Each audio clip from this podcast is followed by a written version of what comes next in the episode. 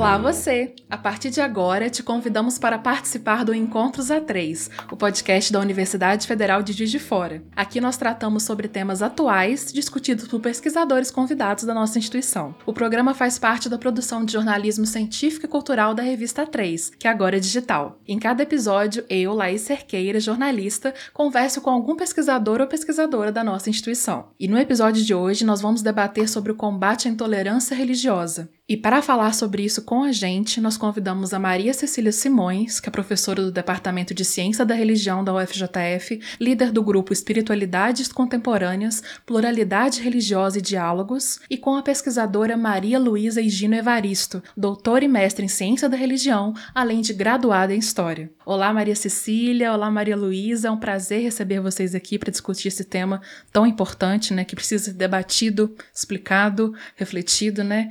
Podem ficar à vontade para se apresentar. Olá, Laís. É muito prazer estar aqui hoje, batendo esse papo com os ouvintes da A3.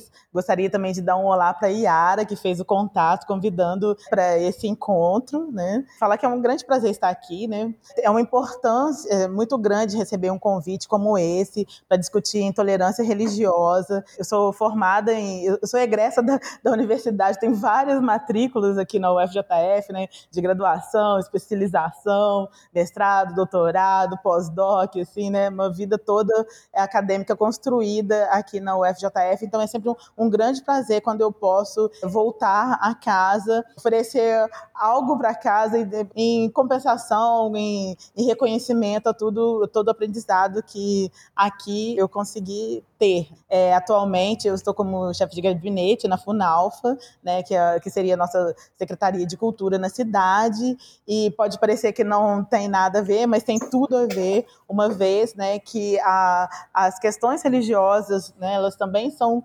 culturais. Né? Então, a gente aqui na Funalfa também tem um, um olhar carinhoso por essas manifestações culturais advindas né, das manifestações religiosas. É um prazer estar aqui também com a Cecília, que é uma companheira assim, de muito tempo. Né? A gente é, deu uma caminhada junto assim, desde a graduação. Assim. É uma pessoa assim, incrível, uma pesquisadora maravilhosa. Assim, e que esse, eu acho que o debate hoje vai contribuir muito assim, para a gente poder repensar a questão da, da intolerância religiosa na nossa cidade, no nosso estado, no nosso país, enfim. Né? Com certeza. Muito obrigada, Maria Luísa, reforçando. É um prazer ter você aqui com a gente. Maria Cecília, pode ficar à vontade agora, pode se apresentar. Olá a todos que estão nos ouvindo aqui nos Encontros A3, nesse podcast da UFJF. Olá, Laís. Olá, Yara. Agradeço muito o convite de estar aqui participando com vocês, falando desse tema que é tão delicado e também tão importante, né, para a gente pensar é, as configurações religiosas, tudo que gira em torno da diferença religiosa, da, das possibilidades de diálogo né, e do combate à intolerância religiosa, em todos os âmbitos. E é um prazer estar aqui, poder contribuir um pouco com esse debate, com esse tema, que é um tema que tem me acompanhado já há, há um longo tempo, né? E um, um grande prazer estar dividindo esse momento com a Maria Luísa, que é uma grande amiga, né, pesquisadora excelente, trabalhei também na ciência da religião, como ela mesma falou, a gente já tem aí uma longa trajetória, né, de não só de pesquisa, mas também de amizade, de parceria, né, e espero que a gente tenha aí bom, boas trocas, bons diálogos hoje. Beleza, perfeito. Fico feliz de receber aí duas pesquisadoras em tanta sintonia. então, muito obrigada pela presença de vocês mais uma vez. Olha, e a gente já vai começar o nosso podcast hoje, né, falando que dia 21 de janeiro é o Dia Nacional de Combate à Intolerância Religiosa, né, uma data que motivou esse programa e que marca a necessidade de uma maior visibilidade de compreensão sobre esse tema. No Brasil, essa data foi instituída pela Lei Federal número 11.635 em 27 de dezembro de 2007.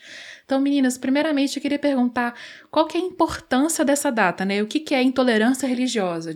Então, gente, o dia 21 de janeiro é, significa um marco muito importante, né? Um marco muito importante, de fato, na luta ao respeito da diversidade religiosa. A diversidade religiosa é um dado que está presente no mundo, em todo lugar, mas junto com ela vem a intolerância, né? O que, que é a intolerância? Intolerância é, é uma forma de preconceito, uma forma de não tolerar a diferença em qualquer instância. Né? Intolerância é uma incapacidade em aceitar o que é diferente, em não tolerar opiniões, práticas diferentes. No caso da intolerância religiosa, é a incapacidade de aceitar a diferença religiosa, quer dizer, práticas, é, dogmas, verdades outras, né, uma diferença da, da, daquilo que o outro pensa, daquilo, da forma como o outro compreende o seu mundo a partir da religião. E essa intolerância ela tem vários níveis, desde um discordar do outro, discordar da crença do outro, até uma intolerância que parte para um nível de violência, uma intolerância que parte para um lugar de não aceitar a existência do outro. Né? E aí a gente tem intolerâncias, casos de intolerância religiosa que vão refletir, por exemplo, violência, é, violência contra templos sagrados, violência contra é, verdades sagradas para outras pessoas, violências contra textos sagrados, contra imagens, contra a possibilidade de vestimenta, a possibilidade de ser e estar no mundo a partir da religião. Então, a intolerância religiosa vai refletir essa intolerância, essa incapacidade de lidar com a diferença, especificamente na religião.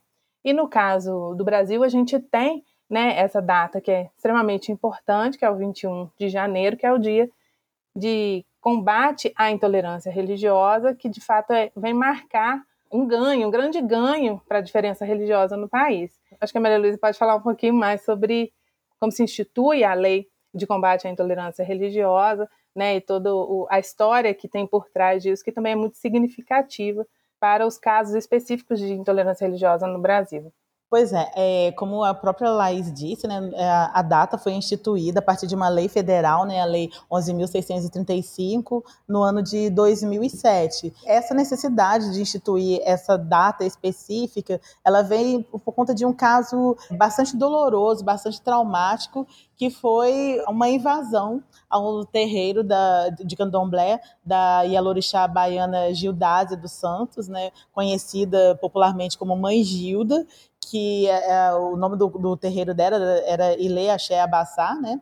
E a mãe Gilda ela foi submetida a um, um ato de extrema violência, né, de, de extrema intolerância religiosa, quando, a partir de, de notícias dizendo que religiosos de matriz africana, eles eram charlatões, que eles utilizavam é, dinheiro das pessoas é, simples é, de forma é, equivocada, de que, é, o melhor nem era, o termo nem era equivocado, né? Falando que, que eles é, usurpavam né, o dinheiro das pessoas que acreditavam, e por conta disso, ela e o marido tiveram seu, seu terreiro invadido, é, destruído as peças, as imagens, né? Do, do, do, terreiro e aquela, aquela cena, né, porque também teve uma violência física, é, atingiu a mãe Gilda de tal forma que ela não resistiu e teve um infarto fulminante, né, vindo a falecer ou desencarnar, né? E é por isso que no Brasil a gente institui essa data.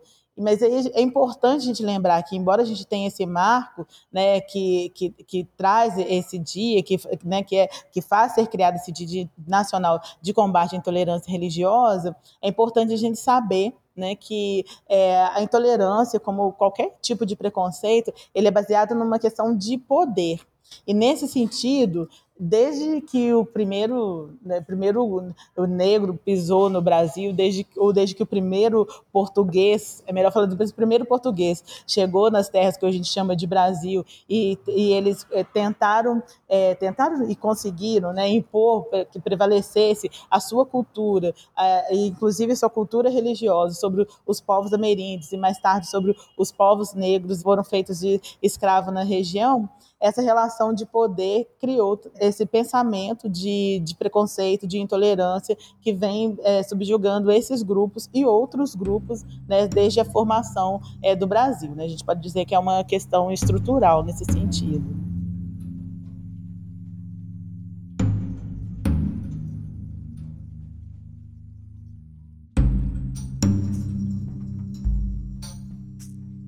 Vou direcionar uma pergunta especificamente para Maria Cecília, que é baseado nos conhecimentos nas pesquisas né, que você vê sendo desenvolvidas na universidade também. Duas perguntas. Quais são as religiões dominantes no Brasil hoje, né? E se é possível apontar quais são as religiões que mais sofrem com a intolerância também aqui nesse país? A gente já teve um exemplo contundente, né, citado pela Maria Luísa para já dar o pontapé nisso. Sim, exatamente. A Maria Luísa já trouxe aí boas pistas, né, para a gente pensar essa, esse cenário de intolerância religiosa no Brasil, que a intolerância sim aparece como uma questão é, estrutural né, relacionado a, a, aos diferenciais de poder né, no processo colonizador. Então, a gente tem, de fato, é, no Brasil, e permanece, né, começa ó, com a colonização, mas continua ao longo do processo colonizador e até hoje, como religião dominante, o cristianismo como a religião do colonizador. Então, o cristianismo ainda é representado majoritariamente pelo catolicismo, né, então cerca de 60 e poucos por cento da população brasileira ainda se declara católica, mas com um crescimento muito grande, né, e cada vez mais acelerado também um, do segmento evangélico, né, de pentecostais e neopentecostais, principalmente. Então a gente tem esses dados que apontam para uma predominância do cristianismo quanto religião majoritária e religião dominante, né? A gente não está falando somente de uma questão numérica de quantos são católicos, quantos são cristãos é, quando são evangélicos, mas a gente está falando também de uma dominância, de uma relação que é uma relação de poder, né, estruturada aí no processo colonizador. E nesse sentido, a gente tem aquelas religiões ou aquelas expressões religiosas e de espiritualidade que são as mais, digamos, atacadas, né, nesse sentido de intolerância religiosa, são as que mais sofrem com a intolerância religiosa e por conta dessa estrutura de poder religioso que a gente conhece no, no Brasil, o que vai acontecer é que as tradições de matriz africana são as mais alvejadas né, pela intolerância religiosa, são alvo, são um grande alvo da intolerância religiosa. No estado do Rio, a gente tem dados de que três quartos das denúncias contra intolerância religiosa são de intolerância religiosa contra as religiões de matriz africana. Em segundo lugar, vem os muçulmanos, embora não seja uma religião que tenha figurado diretamente no processo colonizador no Brasil. O Islã chega no Brasil com a escravidão, né, mas com os, os, os, negros malês escravizados, mas depois ele se consolida no Brasil já num momento republicano, no século XX, mas sendo uma, uma religião muito pouco conhecida e por conta de acontecimentos geopolíticos, né, é, que na verdade nem incluem diretamente o Brasil nessa circunstância, o Islã midiaticamente é muito alvejado, né? Então a gente vê um discurso de intolerância contra o Islã, de islamofobia no mundo, e por conta disso o Brasil também reflete isso. E em segundo lugar, a gente tem é, em, em número de denúncias contra de casos de intolerância religiosa, o Islã em segundo lugar, né, os muçulmanos em segundo lugar. Depois vem tradições indígenas, ateus, agnósticos também são muitas vezes alvos, e outras também, né? A gente não pode achar também que o cristianismo também não, não venha a ser alvo de intolerância religiosa, também vão, vão, vão ter casos, né? Quando a gente fala de intolerância, quando a gente fala de fundamentalismo, quando a gente fala de, da religião, né, como discurso sendo utilizada para manutenção de determinadas estruturas, a gente inclui todas e, é claro, a gente analisa o contexto para pensar, então, como essas estruturas vão sendo colocadas e onde, quais os papéis né, que cada tradição religiosa, que cada expressão religiosa vai ocupar nessas relações, e aí a gente vai ter essa, essa balança no Brasil, né? Um cristianismo preponderante, um cristianismo dominante, e essas tradições, tanto as tradições de matriz afro, quanto o Islã e outras tradições não cristãs como alvo de intolerância religiosa.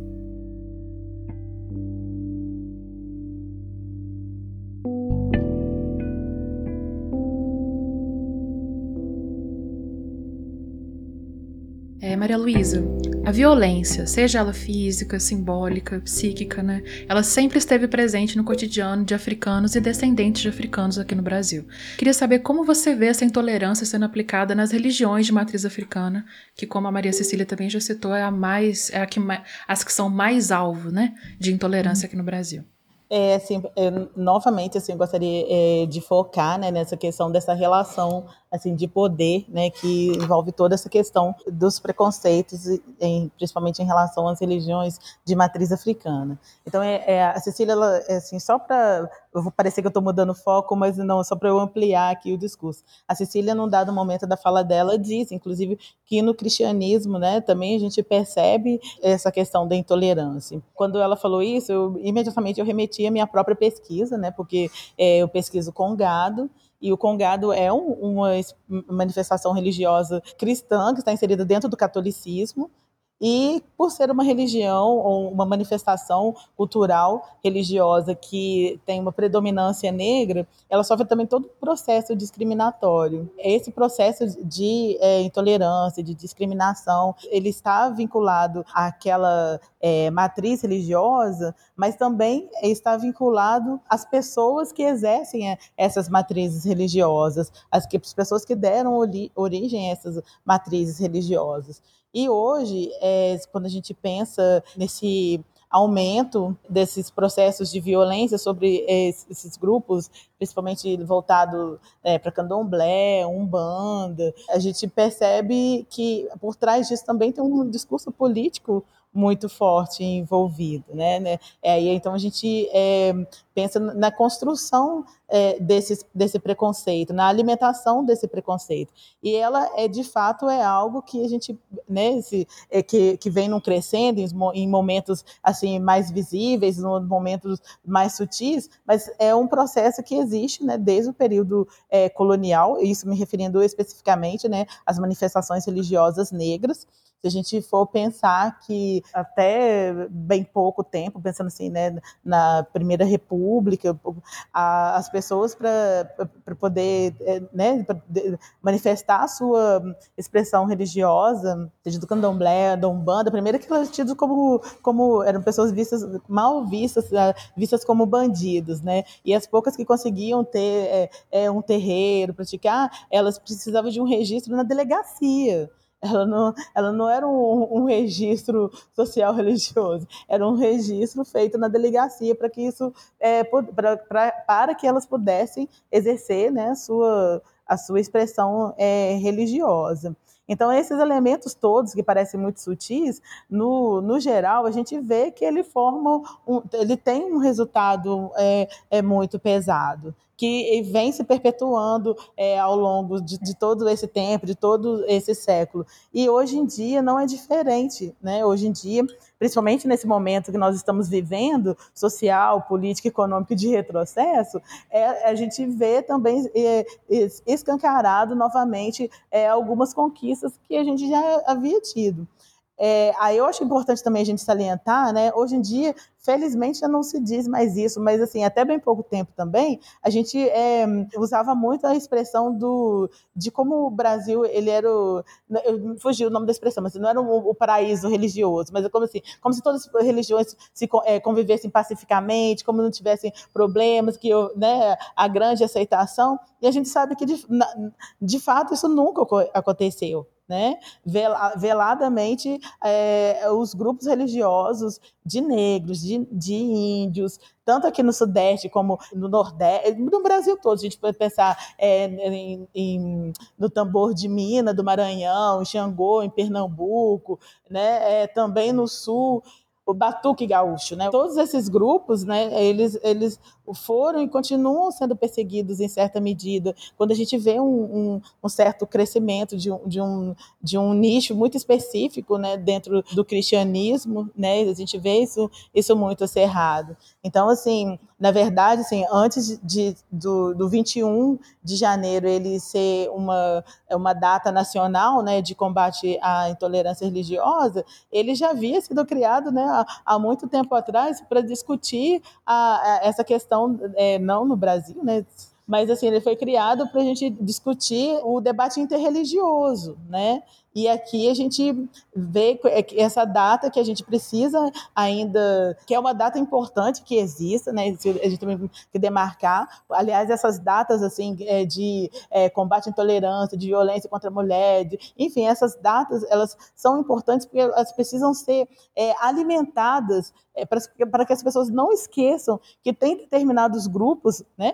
Sejam eles religiosos ou de outra natureza, que sofrem com um domínio, né? Que é um domínio que que, vem de um pensamento hegemônico, de um pensamento estruturante, que tem um porquê de ser, que tem um, uma necessidade de, de, manutenção de um poder estabelecido. Né? E acho que é muito nesse sentido que, que vem todo esse processo de intolerância. Manter determinados grupos subjugados é importante para que né, os grupos que sempre estiveram no poder permaneçam no poder. Então, é, quando a gente pensa nessas manifestações de, de combate à intolerância que tem outras datas também estabelecidas no país, é porque a gente precisa estar o tempo todo firmando que a situação ela não é pacífica, né? Que, que a situação ela tem causado é, mortes, como a da mãe Gilda, que ela tem destruído terreiros de outras pessoas, que a gente vê, por exemplo, na cidade do Rio de Janeiro, assim, que são os exemplos que, que chegam a gente assim com, com, assim, com maior frequência, que o avanço das, das religiões neopentecostais, eles têm acabado, inclusive, com grupos de capoeira né, é, nas comunidades, né, nas favelas, porque associam a capoeira a, a uma questão religiosa negra negativa, né, que o, as casas de, de umbanda, de candomblé, têm sido destruídas nesses espaços, têm surgido os, os, chamados traficantes evangélicos, né, que são aquelas pessoas que, que estão ligadas ao, ao crime. E não estou criminalizando a religião, não, tá, gente? Estou falando da distor das distorções né, que ocorrem. E essas pessoas, quando entram num determinado segmento religioso, elas é, querem impor a sua forma, a sua visão de mundo né, daquele momento. E, para isso, ela usa as ferramentas que ele tem. Se a minha minha ferramenta é a violência, eu vou continuar aplicando para que todos me sigam. Então, eu vou é, destruir, eu vou queimar o terreiro, eu vou fazer com que a capoeira seja a capoeira de Jesus,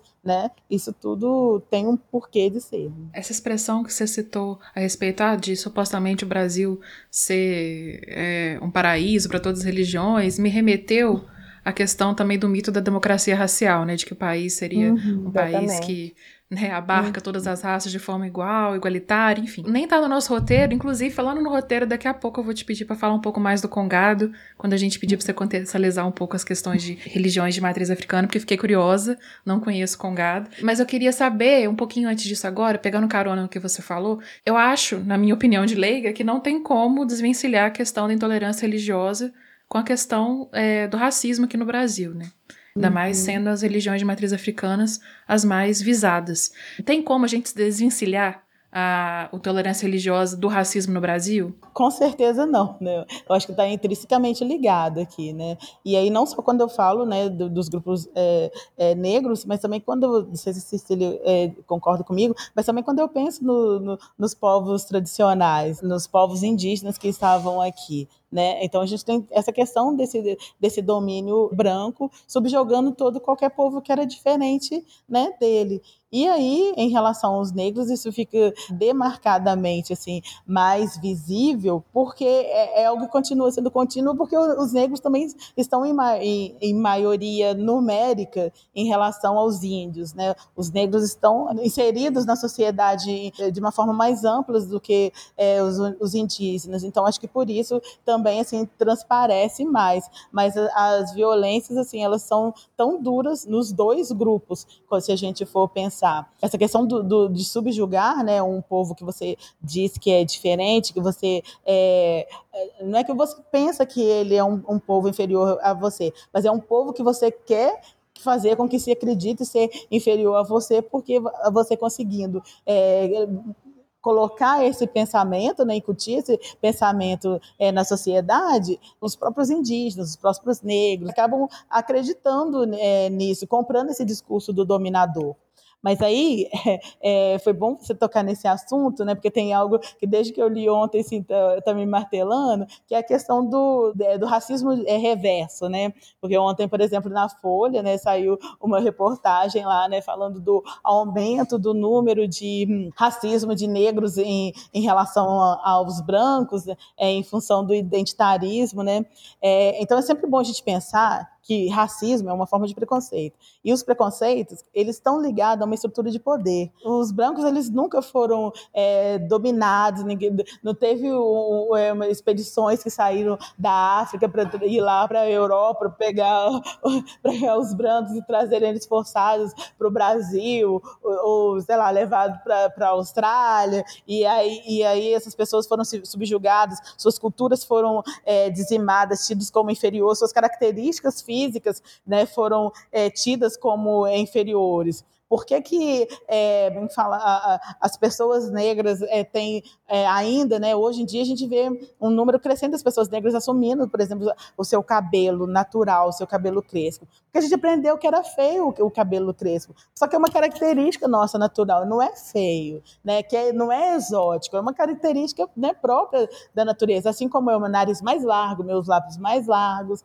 mas a, esse grupo hegemônico dominante, ele né, quis faz, destruir qualquer traço de manifestasse a humanidade né, dos grupos é, que foram dominados. E por isso essa necessidade tanto de, de destruir ele em todos os sentidos, seja no, no sentido físico, no sentido emocional, no sentido cultural. E é por isso que a gente é, percebe todo é, esse caminhar destrutivo dessas culturas que foram dominadas, que foram feitas de Sim, né? não, lamentável essa coluna hum. da Folha que você citou, né? Foi uma coluna. Não vou citar o nome do colunista, porque, né, acho que é justamente isso que a gente tem que evitar esse espaço. É, não vale a pena dar ibope, né? Mas de fato, lamentável, bom você pontuar isso.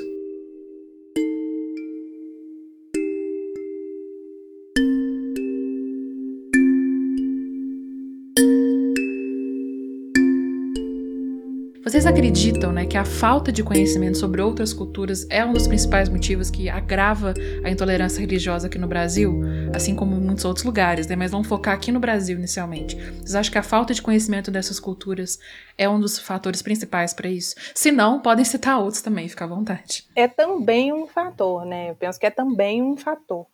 É, mas o fator principal, de fato, é, é estrutura, são as estruturas de poder tais como elas são colocadas, né? Então, os fatores uhum. principais são esses. E, e a falta de conhecimento sobre o outro, ela é parte desse fator principal. É, não é à toa que a gente não conhece sobre o outro também, né? Não é, não é por acaso que nós não conhecemos melhor, por exemplo, sobre tradições afro-brasileiras, né? Porque na medida em que se demoniza, por exemplo, um orixá, se demoniza uma entidade, esse discurso é facilmente é, assimilado, né? Se a gente só conhece o discurso cristão, então o, o, a ideia do bem e mal dentro do cristianismo vai ser aplicada às outras tradições sem o conhecimento sobre essas tradições.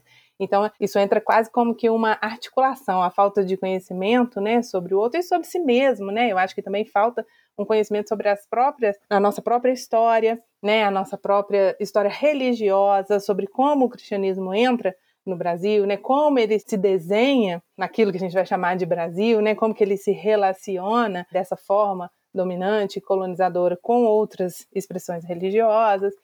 Essa falta de conhecimento, como eu falei, ela acaba sendo uma ferramenta para que seja mais fácil subjugar o outro. Se você desconhece o outro, você não se coloca em diálogo, você não se coloca num lugar de troca, você se coloca num lugar de dominação, num lugar de eu sei tudo e o outro não sabe nada. Ou o que eu sei vale, o que o outro não o que o outro sabe não vale, não tem valor.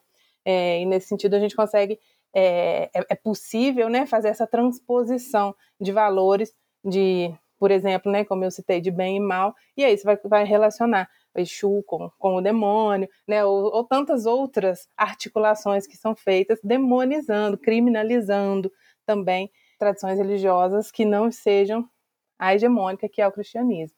Então eu penso que sim, né, a falta de conhecimento aparece como um fator.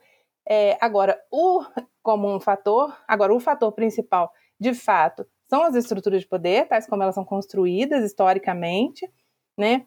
E eu pensaria no conhecimento como um caminho, né, como um caminho de solução, uma via de solução, né? Aí sim, né, aí a gente entraria como um fator principal, mas como uma via de solução. O conhecer a si mesmo, conhecer a própria história, o conhecer as estruturas envolvidas nisso, as relações envolvidas nesses conflitos, né, nessas dinâmicas que são conflituosas de intolerância e e por que não conhecer o outro, se colocar para conhecer o outro, para entender, né, para dialogar e pensar nesse outro a partir da sua própria lógica, a partir esse já é um exercício de diálogo, né, que seria a gente no Brasil, como a, a Maria Luísa falou aí, o, o, dia 21 de janeiro é o dia mundial da religião. Ele é pensado para o respeito, para o diálogo, para e tal.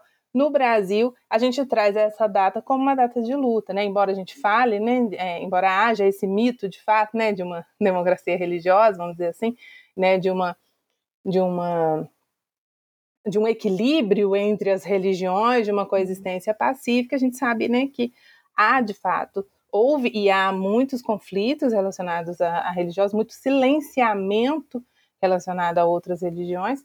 E a ideia do diálogo é justamente buscar o conhecimento, buscar conhecer o outro, se colocar para ouvir o outro, né? Então isso seria uma via de solução, né? Mas a gente, infelizmente, a gente está um passo atrás, né? Infelizmente a gente ainda precisa combater, né? A gente ainda precisa pensar em superar a intolerância, superar essa impossibilidade de pensar que o outro possa existir, né? A Cecília, assim, ela disse muito é, a respeito do que eu estou pensando. Eu, é, eu acho que, de fato, também, assim, o, o, desconhecimento, ele é uma parte. E hoje em dia eu acho que ele é até uma parte mínima. Eu acho que hoje em dia a gente não pode falar que os grupos não se conhecem, não conhecem o outro. Mas é porque também é muito interessante eu manter um, um discurso sobre aquele outro. Porque quando eu, eu mantenho esse discurso sobre o outro, eu estou afirmando sobre mim. Né? Então é muito importante que eu afirme que a minha religião é a certa, que o meu modo de, de ver o mundo é o certo, e por isso eu vou continuar é, desqualificando o outro, mesmo que eu compreenda quem ele é. Claro que esse também é um pensamento que ele pertence a um, a um grupo muito específico, né? É, que vai formar o pensamento na, na, na, mente das demais pessoas da população, né? Parte desses demais, dessas demais pessoas da população que vai comprar esse discurso do, de que a minha religião é melhor, que o meu modo de vida é melhor, muitas dessas pessoas, de fato, não têm noção ou têm uma noção distorcida do que é o outro, porque também é tão comum eu, eu me, me colocar como uma cristã, mas eu ir, ir, na bezendeira, eu ir tomar um passe no centro, seja ele um centro espírita kardecista, né, ou no centro de umbanda, ou no candomblé. Nos momentos que eu preciso, é, eu, eu frequento tal lugar mas eu pego e nego isso socialmente, né? Mas eu faço isso às escuras. Então eu não desconheço eu conheço, eu, eu, eu me valho dos benefícios que eu acredito que aquela religião dita menor pode me trazer, mas como ela não é bem vista socialmente, eu pego e, e né, não vou me associar a ela, vou continuar sendo cristã. Né? Vou continuar é, tendo meu comportamento é, dentro do que o sistema permite assim, sem prolongar, porque eu acho que a Cecília já falou bastante, né? O diálogo, né, assim, ele é muito importante, ele é, ele é necessário de fato, porque só assim a gente vai conseguir começar a tentar destruir esse pensamento que foi que está tão arraigado entre a gente, né? Tanto o pensamento de quem conhece, quanto daquele que de fato não conhece, né? Mas que também está inserido dentro de algo que está ali encaixotadinho, amarradinho.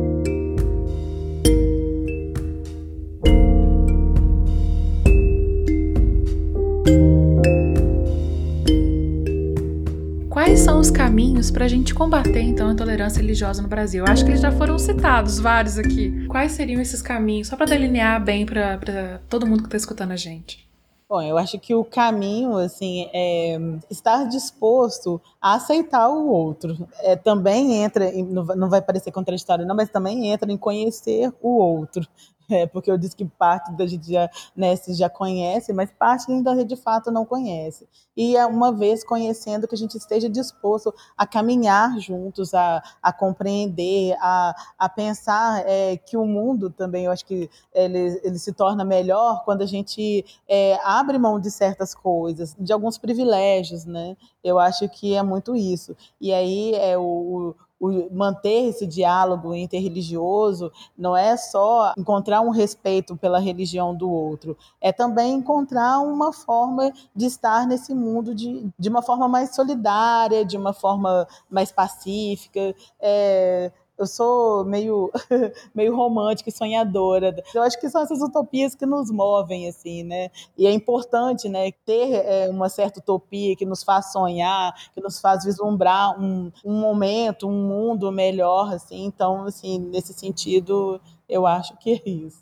Eu também penso muito nesse sentido, né, da gente quando eu falo em utopia, é nesse sentido mesmo, para nos colocar em movimento, né? Porque a gente pensa e pensar o pluralismo como realidade, né? Eu acho que o nosso grupo tem pensado muito isso, né? No pluralismo como realidade, pluralismo a partir pluralismo como princípio. O ser humano talvez tenha uma dificuldade de reconhecer a diferença, né? A diferença entre as culturas, a diferença entre as, religi as religiões, né? Reconhecer que o ser humano é plural, sendo que ele é, né? O pluralismo é um dado. Precisa reconhecer o pluralismo como princípio, reconhecer a existência da diferença religiosa, da diferença sexual, da diferença de gênero, da diferença social, enfim, de todas as formas de, de diferença, para que a gente consiga estabelecer de fato um respeito a essa diferença, né? Eu falo muito com os estudantes, né, com os meus alunos no, e também no grupo acerca do debate em torno da diferença, acerca do debate em torno do pluralismo, que as diferenças entre as religiões, a diferença, de fato, entre as religiões,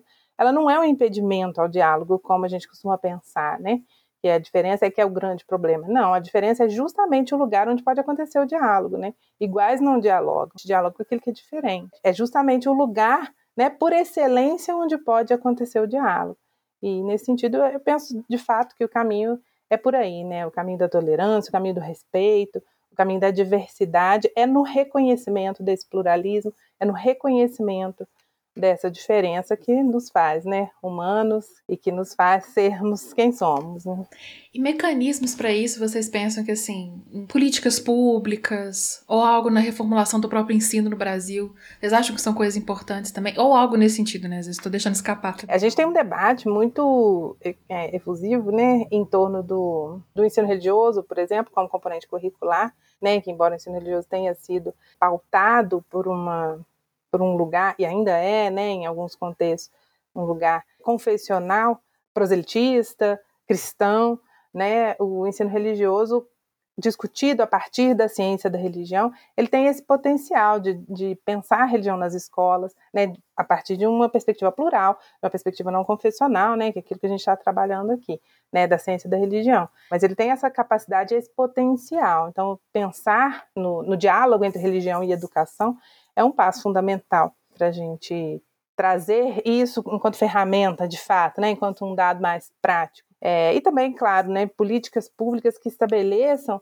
de fato, a laicidade do setor público, pensar a, a equidade entre as religiões. Né? E aí a gente tem em diversas esferas, nacional, estaduais, municipais, locais, questões que envolvem a diversidade religiosa, o uso de espaços públicos, por exemplo, que precisa ser debatido, né? Porque determinada expressão religiosa pode ocupar um espaço e outra determinada religião, expressão religiosa não pode ocupar um espaço.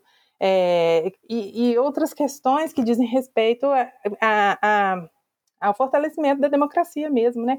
Enquanto um espaço de laicidade, aí a gente não fala de laicidade como um desaparecimento da religião, mas como um, um reconhecimento de que a diversidade religiosa também faz parte da, da, da consolidação né, desse espaço democrático e plural que a gente almeja, né? É muito bom essa definição de laicidade, né? Geralmente acho que as pessoas compreendem como se fosse algo, ah, não, não pode ter religião. É, com etc. um certo laicismo, né? Que seria assim uma ideia de, de sucumbir à né? religião, da ausência de, de uhum. religião, de um Estado ateu. Um Estado laico é um Estado que compreende que a, as religiões precisam coexistir. Né, as religiões estão ali e que elas ocupam os seus espaços religiosos. Né? Então, e, e isso precisa ser discutido em torno de, de, políticas públicas, né, em torno de espaço público, em torno de discurso público, né, quais são os limites. Enfim, né, são, são vários debates, várias questões né, que a gente poderia aprofundar, enfim. A ciência da religião cumpre esse papel, né, tem cumprido esse papel de trazer esse debate sobre a a, a diversidade religiosa. Larissa, eu queria só fazer um complemento da fala da Cecília, é porque quando a Cecília fala nessa questão da, do, do, pluralismo, né, da gente é, poder conversar através da, da, das diferenças, Aí eu acho que tem um. Eu, eu, fiquei pensando assim, como em nenhum momento, nem eu nem a Cecília, a gente tocou nesse ponto. É também pensar que, embora é, cada grupo defenda a sua religião como é, sendo única e, e, pura, nenhuma religião, por exemplo, é pura. Ela sempre bebeu numa outra religião. E em muitos casos ela bebe na religião, às vezes, que ela está ali é, criminalizando, né? E, nem. E, e aí eu, eu assim, como que nem eu nem a Cecília tocou nisso? Porque é, é algo assim, eu acho que é extremamente importante. Eu acho que a Cecília ela me representa bem, assim, sabe? A, resposta dela, assim, me, me satisfaz bastante, assim, acho que no, no complemento é, é, nada, né? Só essa questão mesmo, assim, né? De, dessa, do Estado laico, é que todas tenham as mesmas, todas as religiões tenham as mesmas possibilidades, né? É que todas possam ter os mesmos direitos. Então, é, eu estou aqui num espaço público, nesse espaço público aqui não tem nenhuma cruz, mas é muito comum a gente entrar, por exemplo, em escolas, ou mesmo quando a gente vai ao fórum, e ter uma cruz lá representando o cristianismo. Quando a gente, no, no né, da, da nossa Constituição, tá lá, né, escrito, é, não sei o que lá, em nome de Deus, né? Então, assim, a gente precisa repensar né, é, essas questões.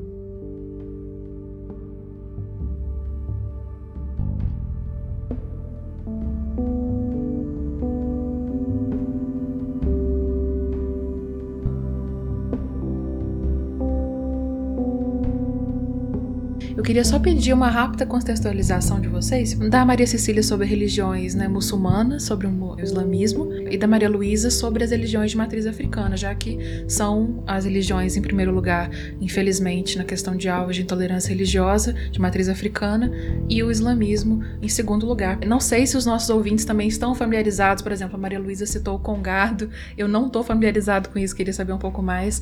E aí, se vocês puderem fazer essa contextualização rapidinho sobre ambas. Falar sobre Islã, vou tentar falar, né? Um curto espaço. É um desafio, né? Eu te botei aqui é um no desafio. Porque, é, mas vou tentar trazer um pouco, né, até de uma familiaridade, né, porque de fato é uma tradição religiosa que chega no Brasil já tardiamente, né, na história do Brasil, diretamente, né, porque aí uhum. a gente uhum. tem outras questões aí nas quais eu não vou entrar, mas que diretamente a gente só tem conhecimento mais recentemente, né, no século XX. O Islã, então, para um muçulmano, né, digamos, a tradição muçulmana contextualiza o islamismo como uma tradição abraâmica. Então, é, o surgimento do Islã se daria num tempo mítico, né, o tempo de Deus.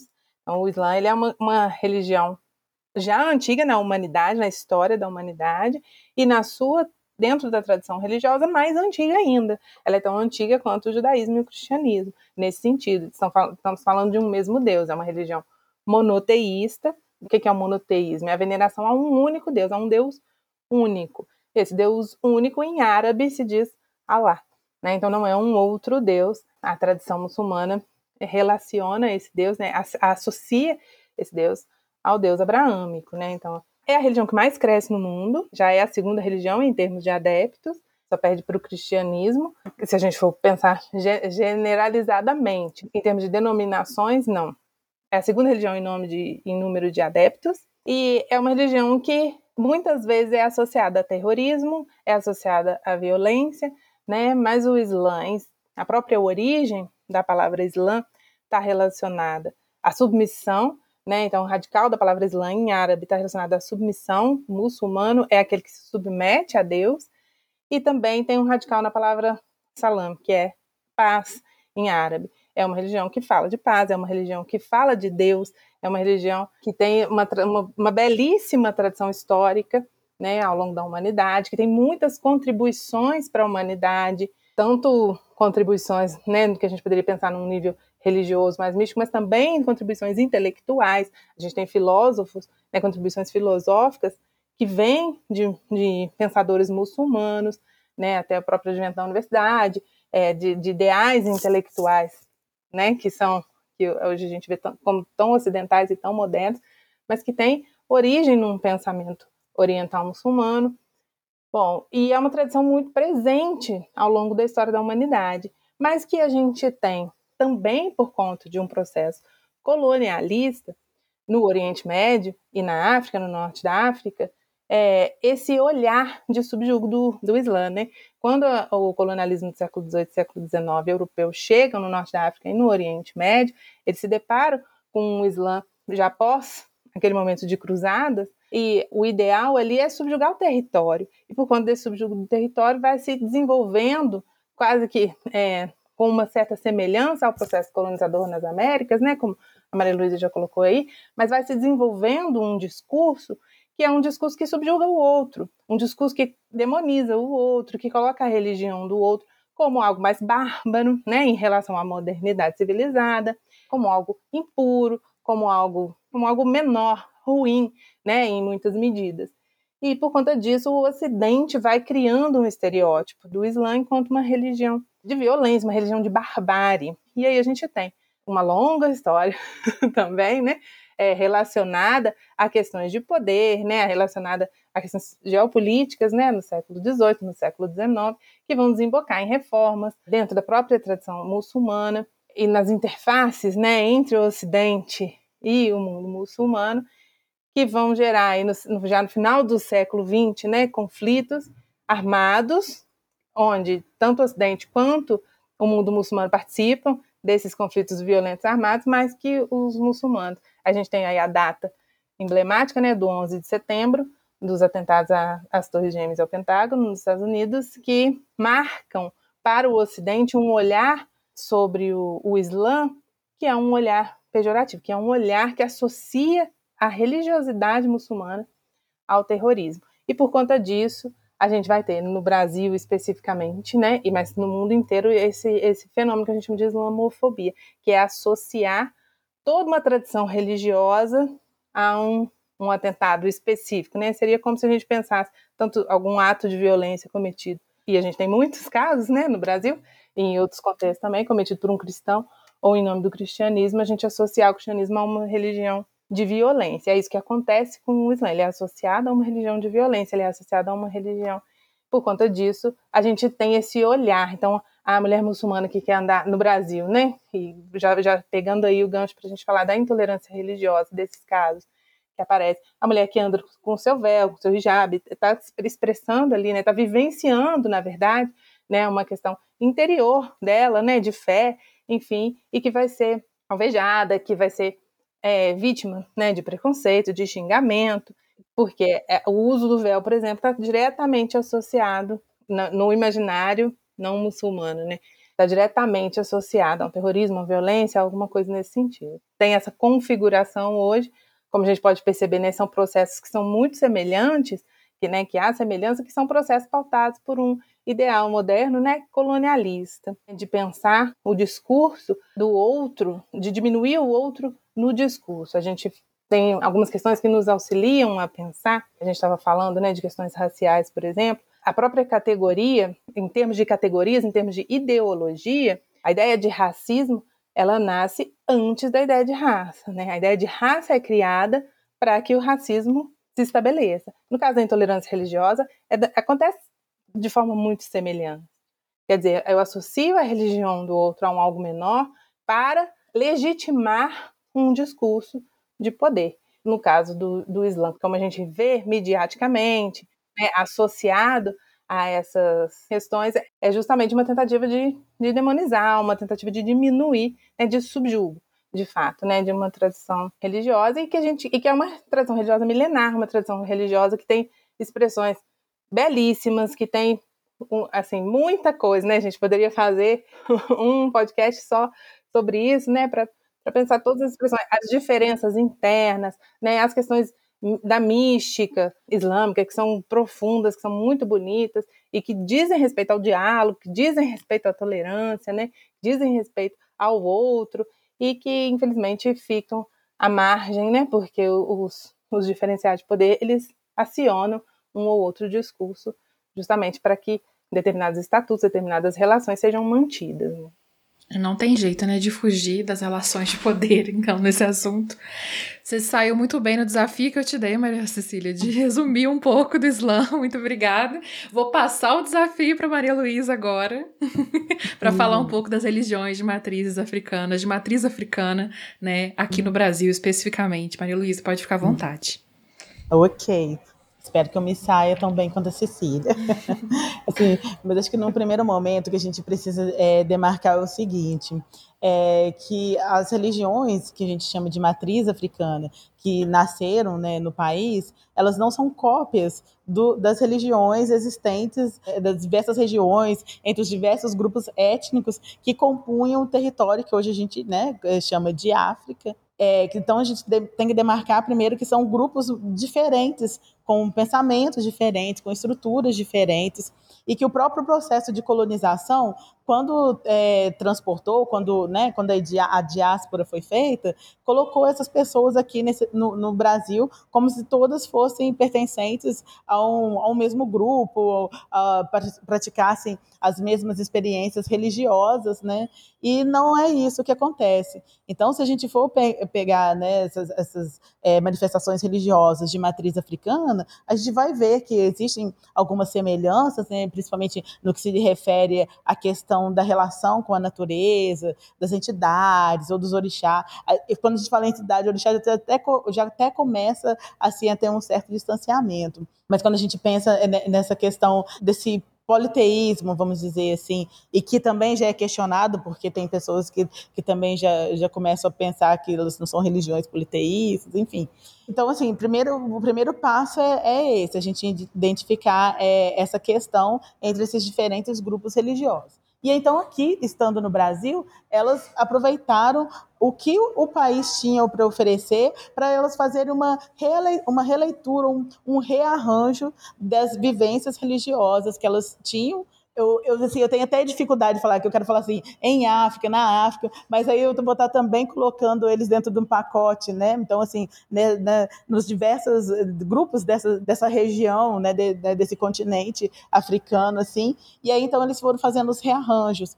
E aí, nesse sentido também, é, quando a gente ainda pensa ainda no período colonial, dentro desse rearranjo, a gente vê esses, essas pessoas se aproximando por semelhanças, é, já que eu não posso mais, por exemplo, ter meu parente consanguíneo, então eu, eu tenho aquele meu parente nação. E aí, então, é, dentro, é, com essa aproximação dessas pessoas que, que vai trazer um conforto, um acolhimento, eu pego essas diferentes características e aqui eu vou formar uma nova experiência religiosa, uma nova manifestação que vai ser muito diferente do que é, foi vivenciado é, na África. E aí, por exemplo, a gente tem é, o sincretismo, por exemplo, quando a gente pensa no sincretismo, a gente fica muito preso naquele sincretismo que a gente viu na Bahia, de, de associação orixá a um determinado santo né, do, do catolicismo. Mas esse sincretismo ele se deu de forma variada também por todo o Brasil. E aí eu introduzi o sincretismo aqui para falar do congado, Laís, que você né, assim, me questionou. Porque o, o, que é o congado? O congado ele é um, uma expressão né, religiosa que se é inserida dentro do catolicismo, por, feito por grupos de, de, negros que acreditam em santos de devoções negras, né, como São Benedito, São Melesbão, é, Santa Efigênia, e a única santa branca até então, né, assim, quando é, a gente pensa no período colonial e que esses grupos eles assim é, tinham devoção, era Nossa Senhora do Rosário. Eu falo no período colonial porque hoje também os rearranjos eles são contínuos, né? Hoje em dia a gente vê é, outros santos entrando nessa, nesse panteão de devoção negra, como Nossa Senhora da Guia, a própria é, Nossa Senhora Aparecida, né, que a gente sabe que, que a Santa a Nossa Senhora Aparecida ela não é negra, foi um, o, o processo daquela imagem de, de, de, Nossa Senhora da Conceição ali submersa, escureceu a madeira e aí então a santa se tornou negra. E para os grupos negros, aquela santa é negra e isso também é importante e é válido o, esses grupos né, negros que surgiram dentro do Congado, né, que surgiram no período colonial, a partir das irmandades religiosas negras, é, manifestando essa devoção, eles misturavam as suas características né, das suas formas de fazer é, homenagem a, aquela, né, às suas práticas religiosas, aquele santo de devoção católica. E por isso, então, no Congado a gente vê que é muito importante é, o uso das vestes coloridas, o canto, o batuque, a comida farta né, e, e partilhada, a troca, o acolhimento. Né, o Congado, então, assim, de forma é, bem simples, ele envolve tudo isso. Então, ele é formado por, por grupos que a gente chama de guardas, né? E essas guardas elas são inseridas num contexto de que cada guarda tem uma finalidade. E aí, para contextualizar melhor, inclusive com o gado, vou contar uma pequena, uma pequena história assim, que baliza muito a experiência dos grupos. É o seguinte: durante o período da escravidão, aqui no Brasil, aí, geograficamente, não vou ter como afirmar foi aqui ou foi ali, porque cada guarda de congado vai acreditar que foi acontecendo na região onde eles estão inseridos. Então, apareceu uma imagem de, de Nossa Senhora. Se eu estou aqui em Minas, não tem mar, então apareceu aquela imagem de Nossa Senhora sobre a mata, porque isso tem muito em Minas, ou sobre o rio, ou se eu estou no litoral, sobre o mar. E aí, quando aquela imagem apareceu, o, o senhor lá, proprietário dos escravos, falou, pediu, né, para que o, o, vou chamar de capatazes, assim, né, se ela fosse buscar aquela imagem sobre as águas, ou sobre a mata, ou sobre os rios, e trouxesse para a capela lá da fazenda. E aí, eles, assim, foi feito, essa imagem foi levada para a capela, e no dia seguinte a imagem voltou. E aí, no segundo dia, então, quem foi, teve essa tarefa de buscar o, essa imagem foram o, os religiosos, o padre, né, aquela coisa toda. E aí então ele, né, eles foram buscar essa imagem trouxeram para a capela da fazenda e novamente no dia seguinte a capela estava sobre o mar. Inclusive lembra muito, muito a história de Juiz de Fora com Santo Antônio, né? Se a gente for pensar né, nisso. No terceiro dia, um grupo de escravos chegou, né, para o seu senhor e disse é, de pessoas escravizadas, não de escravos, né? É, chegou para o seu senhor perguntando se eles poderiam também é, buscar, aí, tentar trazer a imagem. E aí o senhor falou assim, mas se os índios, se os capitães do mato, se o, o, os religiosos né, tentarem buscar e não conseguiram, por que, que vocês acham que vão conseguir? Eles só queriam tentar. E aí, então, o senhor falou: se vocês conseguirem trazer e ela permanecer, vocês serão libertados. Mas caso isso não aconteça, vocês vão ser açoitados. E aí, então, reuniu-se um grupo e eles foram tocando três tambores, né? E aí foram até onde a imagem estava. E quando se aproximou da imagem, eles não tocaram na imagem, a própria imagem se deslocou para cima de um dos tambores e eles vieram tocando até trazer a imagem para a região da capela, para dentro da capela, e a imagem ali permaneceu. E aí, então, eles teriam conseguido é, a sua liberdade. Então, essa é, é uma das histórias né, que existem de origem é, do Congado. Aqui né, no Brasil, e em Ouro Preto, especificamente, né, onde é, eu pesquiso, a primeira manifestação, festa e homenagem do Congado teria sido feito com a figura do Chico Rei, que foi um, uma pessoa que, na sua região do, né, do Congo, na África, era tido como é, um monarca, né, porque essa terminologia também é uma terminologia muito ocidental, e aí ele foi feito escravo e trazido para o Brasil com sua família toda. E durante a travessia, a maioria deles pereceram, sobrando praticamente ele e um filho. E aqui nas regiões de, de Minas Gerais, trabalhando Minas Gerais na época era praticamente Ouro Preto e Mariana, né? E aí então ele trabalhando nas minas, ele conseguiu assim comprar a alforria do filho e aí depois os dois trabalhando juntos conseguiram comprar a alforria do próprio Chico e aí os dois juntos compraram de uma terceira pessoa e os três juntos de uma quarta. E aí sim, até que eles libertaram cerca de 28 pessoas, assim, né? Quando a gente olha a documentação, a gente não vai encontrar lá, assim, algo que, que comprove a existência da figura do Chico Rei. Mas a gente vai encontrar, é, porque também é uma história, né, que existe a partir dessa, dessa não vou chamar de lenda, porque as os congadeiros acreditam de fato nisso. Então, assim, a partir dessa história também tem uma outra, de que é, num determinado período da história, por conta desses atos do Chico de libertar as pessoas, a coroa proibiu que os escravos pudessem comprar escravos. E quando a gente olha a documentação em Ouro Preto, a gente de fato encontra um período na história em que os escravos foram impedidos de comprar outros escravos, por conta né, dessa questão de dar liberdade, de se unirem, de se fortalecerem, enfim. Então, assim, né, aquilo assim, todo conto, todo mito tem, tem um, um fundo de verdade, assim, né? Vamos pensar dessa forma.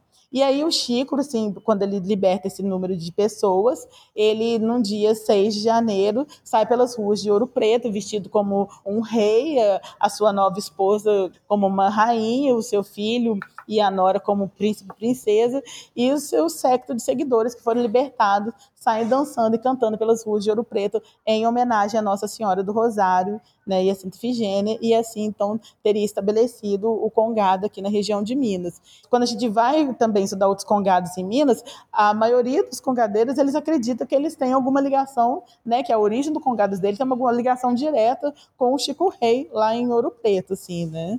Então, isso assim é, é, é um marco importante assim da nossa, da nossa historiografia é, negra é, no país. assim. Então, o Congado é basicamente isso de uma forma assim, bem, bem, bem leve, vamos dizer assim. Né? É, bem resumida, exatamente. assim, né?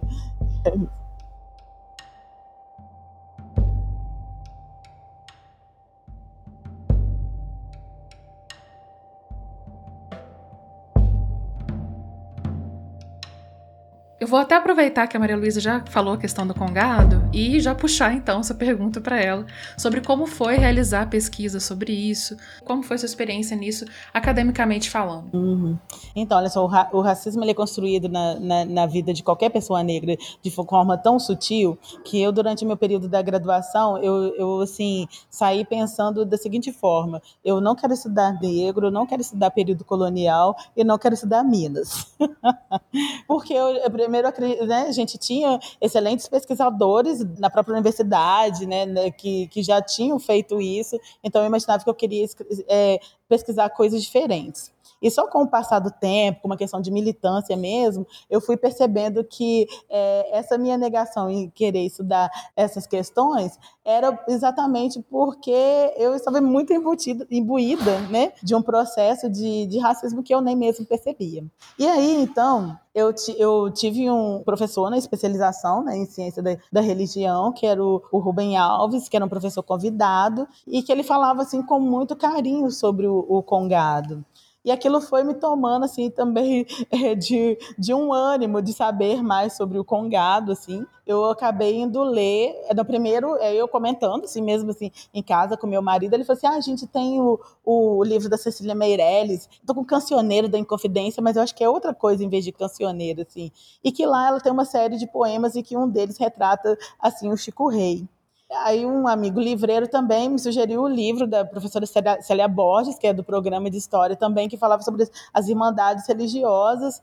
E aí, por conta disso, eu, né, ainda, mesmo na ciência da religião, mas ainda assim, tomada né, por, por essa coisa da historiadora, eu fui, fiz um projeto para o mestrado que era para é, pesquisar as irmandades negras religiosas de Nossa Senhora do Rosário no período colonial em Minas Gerais. Então, tudo aquilo que eu negava, que era estudar negro, né, escravo, estudar Minas e período colonial, eu estava fazendo ali naquele momento. E aí fui muito feliz. Eu acho assim que é né que, que foi que é uma pesquisa assim, importante assim para mim e para o cenário também. E aí quando eu fui para o doutorado, eu queria manter né, um vínculo com a pesquisa, mas eu também não queria ficar tão presa aos arquivos, né? E aí, então, eu peguei e fui é, trabalhar com os remanescentes dessas irmandades religiosas, que são os nossos congadeiros que estão aí até hoje. E aí, então, eu fui trabalhar com a fé né, do, dos congadeiros. E aí, no meu processo de pós-doutorado, eu fui também trabalhar com é, a figura, o papel das mulheres no Congado, porque eu, é, embora hoje a gente tenha guardas mistas, assim, né, o, o Congado é algo como visto como uma, assim, bem masculino embora as mulheres exerçam um papel assim muito importante e hoje né, já tem essa entrada de mulheres em determinadas guardas. Você vê que muitas guardas foram fundadas por elas, são elas que cuidam das roupas, são elas que cuidam da alimentação, são elas que, que gerenciam normalmente assim, né, é, as guardas de, é, de Congo ou de, de Congado. Né? E então foi assim essa minha inserção é, nesses estudos assim, so, sobre o Congado. E como foi a, durante a sua pesquisa? Você sentiu como foi a sua recepção? Se foi legal, foi bacana? Você conseguiu estabelecer contatos também? Encontrou né, um, bom, um bom contato aqui, não é o FJF, enfim. Se você também se deparou com alguma coisa que você também sentiu, nossa, até aqui onde eu tô, eu também tô sentindo essa questão de tolerância religiosa, mas aí refletindo no meio acadêmico. Teve alguma situação desse jeito? Então, é, o, o que acontece? É, se eu tivesse feito essa pesquisa em qualquer outro departamento, eu acho que seria muito difícil. Por quê? Porque normalmente, assim, embora na academia a gente é, defenda muito essa questão da interdisciplinaridade, que as pesquisas tenham que ser inovadoras, o que na maioria das vezes a gente acaba encontrando são é, professores, orientadores que é, se sentem bastante é, cômodos em continuar orientando, pesquisando aquilo que já é assim, né, familiar a ele.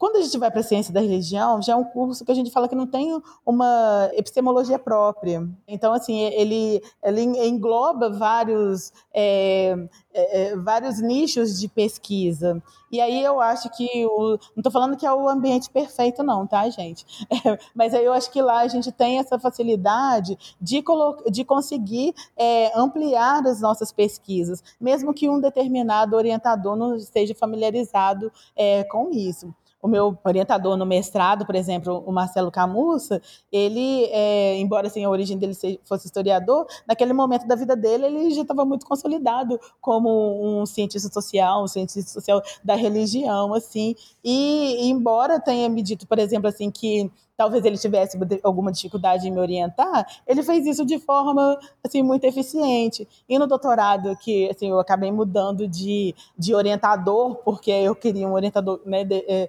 é, foi muito engraçado, porque assim, no mestrado, que minha pesquisa era muito historiográfica, eu fui para um orientador que era das ciências sociais. Aí no doutorado, que minha pesquisa ela, ela tinha um viés mais é, ligado às ciências sociais, mais sociológico, eu tive um orientador que é né, da história, né, o, o Robert é, Robert Dybert, assim.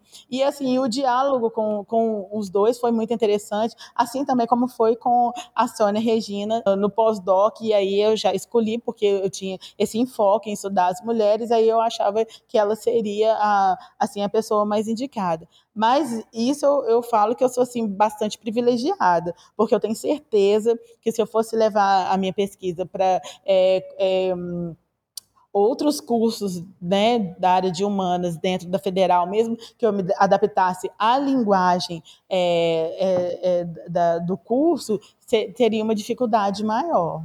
Sim. É bom até para ressaltar né, o PPG de Ciência da Religião, que é inclusive referência nacional. Sempre quando a gente está lá fazendo, uhum.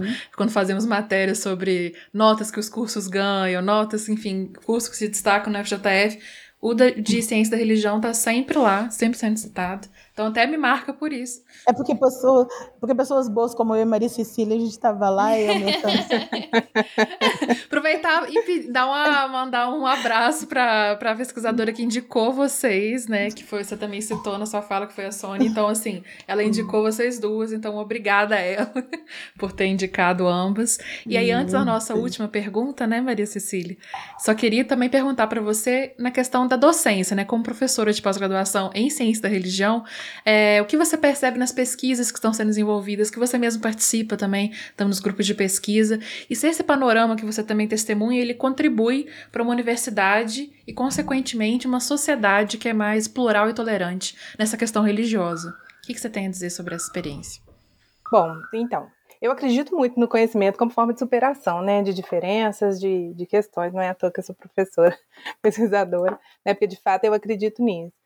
É, e a gente trabalha na ciência da religião, né, já que a gente já, já inclusive já enalteceu aí o nosso PPG, né, de fato a gente tem muita produção, né, e é um clima muito agradável, plural de se trabalhar, né, embora, claro, tenha isso seus limites, né, a gente trabalha é, o fenômeno religioso, a gente busca analisar o fenômeno religioso a partir da sua interação com a sociedade. Então, nesse sentido, a gente busca pensá-lo né, a partir de diferentes formas de compreensão da experiência religiosa, é, da pluralidade religiosa e cultural, né, numa perspectiva dialógica, numa perspectiva não confessional, que vai abarcar os discursos religiosos, suas mais diversas nuances, o sincretismo, o próprio fundamentalismo religioso, né, as questões contextuais das religiões, novas espiritualidades, e o papel da religião na sociedade também. Então, nesse sentido, é, a gente tem disciplinas, desde a graduação, né, porque a gente também tem o curso de graduação em ciência da religião, a gente tem disciplinas que debatem, que apresentam né, perspectivas plurais, perspectivas que trabalham com, por exemplo, estou à frente de uma disciplina que tem o nome de diálogo interreligioso. E dessa disciplina, na graduação e dessa disciplina, sempre surgem muitos debates, muitas questões em torno do ecumenismo, do diálogo interreligioso, da tolerância e da intolerância religiosa, dos fundamentalismos religiosos. E nesse sentido, eu, eu realmente acredito né, que a gente tem um, um, um, papel a cumprir, né, que é um papel de pensar é, o quanto o fenômeno religioso está presente na sociedade o quanto ele dita na nossa sociedade também. Né? Então, conhecer mais a fundo, como eu falei, né, com esse enfoque que é transdisciplinar também, né, que é não confessional, que é acadêmico, e dar destaque à religião para que a gente consiga, de certa forma, compreender, enquanto cientistas né, da religião, enquanto acadêmicos, enquanto estudiosos, mas também enquanto cidadãos, enquanto estudantes, enquanto seres colocados aí no mundo, religiosos ou não, mas que tentem buscar aí um debate, trazer de fato, a partir da academia, né, a partir de debates que a gente poderia dizer de alto nível, às vezes debates que não, não chegam tanto assim a um público, mas a gente tem tentado levar a um público esse debate para ajudar né, que as pessoas consigam compreender as diversas formas de crer, as diversas formas de não crer, porque eu acredito de fato que dessa forma a gente possa, que a gente consiga construir pontes de diálogo, né, de superação da intolerância, né, e aí a gente cai no clichê né, de cultura de paz, né, mas se as religiões elas são aquelas que falam e de fato falam sobre a violência, né, que pautam a violência no mundo, elas também têm o poder né, de pautar a cultura de paz. E a gente tem no nosso programa, né, eu estou participando, participo né, de um grupo, como a gente falou aí no início, sobre pluralidades religiosas. É um grupo que tem trabalhado de fato a partir de perspectivas multidisciplinares. Né? Então, a gente tem cientistas da religião, nos nossos encontros desse grupo, a gente tem elaborado cartilhas, a gente tem elaborado materiais que fornecem possibilidade de um conhecimento mais amplo sobre a religião, sobre a religião como fenômeno, né? E nesse sentido, a gente consegue articular né, a gente tem aí, por exemplo, no, especificamente na, na, cidade de Juiz de Fora, a gente tem né, um, um grupo trabalhando, Fórum de Diálogo Interreligioso, que, onde tem também integrantes da universidade, aqui do nosso Departamento de Ciência da Religião, participando, junto com lideranças religiosas, junto com, né, com pessoas que estão dispostas a pensar uma cultura de tolerância, uma cultura de diálogo né, que de certa forma parece uma utopia e talvez seja, né, mas que nos coloca a caminho, né, nos coloca em movimento para superar essas dificuldades, essas, essas brutalidades causadas pela intolerância.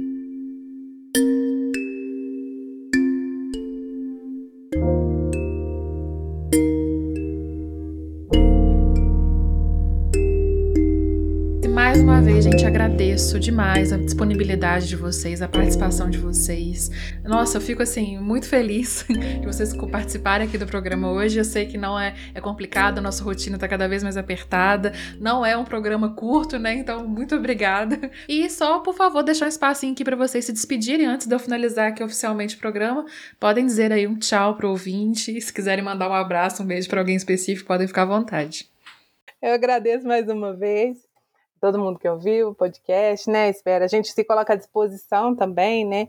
É, já estou falando aqui em nome do departamento, mas também em meu nome, né? À disposição para quem queira conhecer mais. A gente tem sempre muito material, a gente produz muita coisa em torno do pluralismo, em torno de pensar as questões de, de intolerância religiosa, de diálogo interreligioso.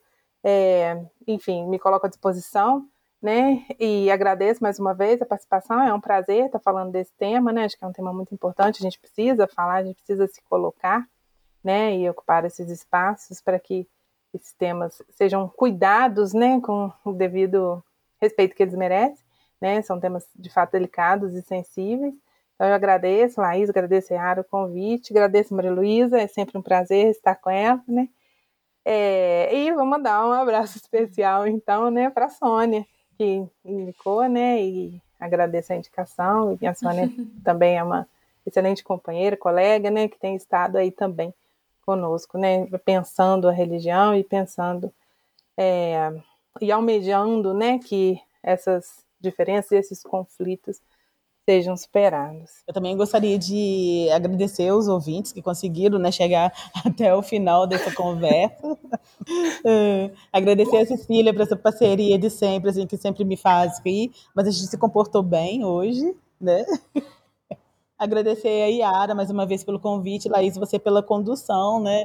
E acho que também ao, ao Breno, coitado, que está aqui nos bastidores, aqui também nos ouvindo, sem poder participar. Para o nosso ouvinte, só explicando aqui, o Breno também é da equipe da diretoria de imagem. Ah, então eu corto essa parte, gente, eu volto. Não, não, pode deixar. Eu acho ótimo, porque o Breno vai ser a pessoa que vai escrever a matéria que o ouvinte vai poder ler no nosso portal da FJF. Então é bom que eu já chamo o ouvinte, ouvinte, vá ler, por favor. Vai estar o link na descrição do episódio da matéria matéria do Breno.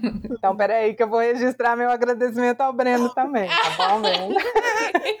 Breno acompanhou tudo aqui, ó, nos bastidores. É. agradecer a Sônia, que é uma grande parceira, assim, sabe? É, é muito querida também, que tem uma sensibilidade também pro, para o, o, olhar sobre as questões religiosas. E, assim, agradecer também a, a universidade, principalmente ao, ao programa é, de, de, ciência, da, de pós-graduação em ciência da religião, assim, é, lugar onde eu vivi as minhas melhores experiências acadêmicas, com certeza. Não só acadêmicas, acho que também tive muito prazer nas relações interpessoais lá. Acho que, que, é, que é sempre bom a gente ter esse reconhecimento, né?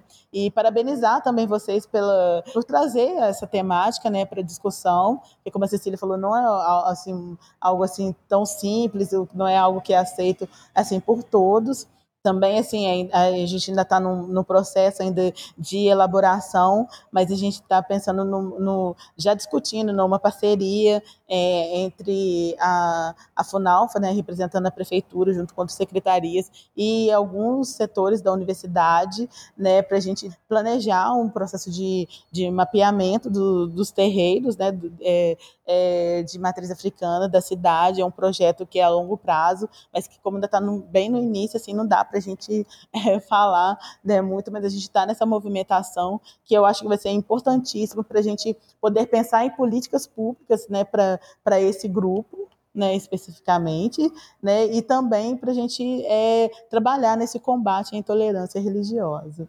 Obrigada mais uma vez, meninas, e obrigada também a você, ouvinte, por nos acompanhar nesse encontro. O Encontros A3 sempre vai contar com pesquisadores da UFJF para conversar sobre temas de interesse público. Lembrando que esse também é um papel da universidade, democratizar o acesso à ciência e ao conhecimento que é produzido aqui. Você conhece alguém que se interessa pelo tema que a gente conversou hoje? Enfim, indique esse podcast para essa pessoa. Seus comentários, suas impressões, suas sugestões também são sempre bem-vindos. Converse com a gente também pelas redes sociais oficiais da UFJF. Lembrando que esse podcast é vinculado à revista 3 da UFJF de jornalismo científico e cultural. Você pode acessar todo o conteúdo que vai além do texto no site revista A3, numeral 3, né?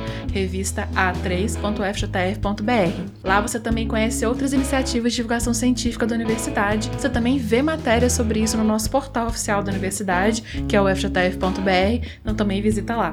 Por hoje ficamos por aqui. Um abraço e até breve.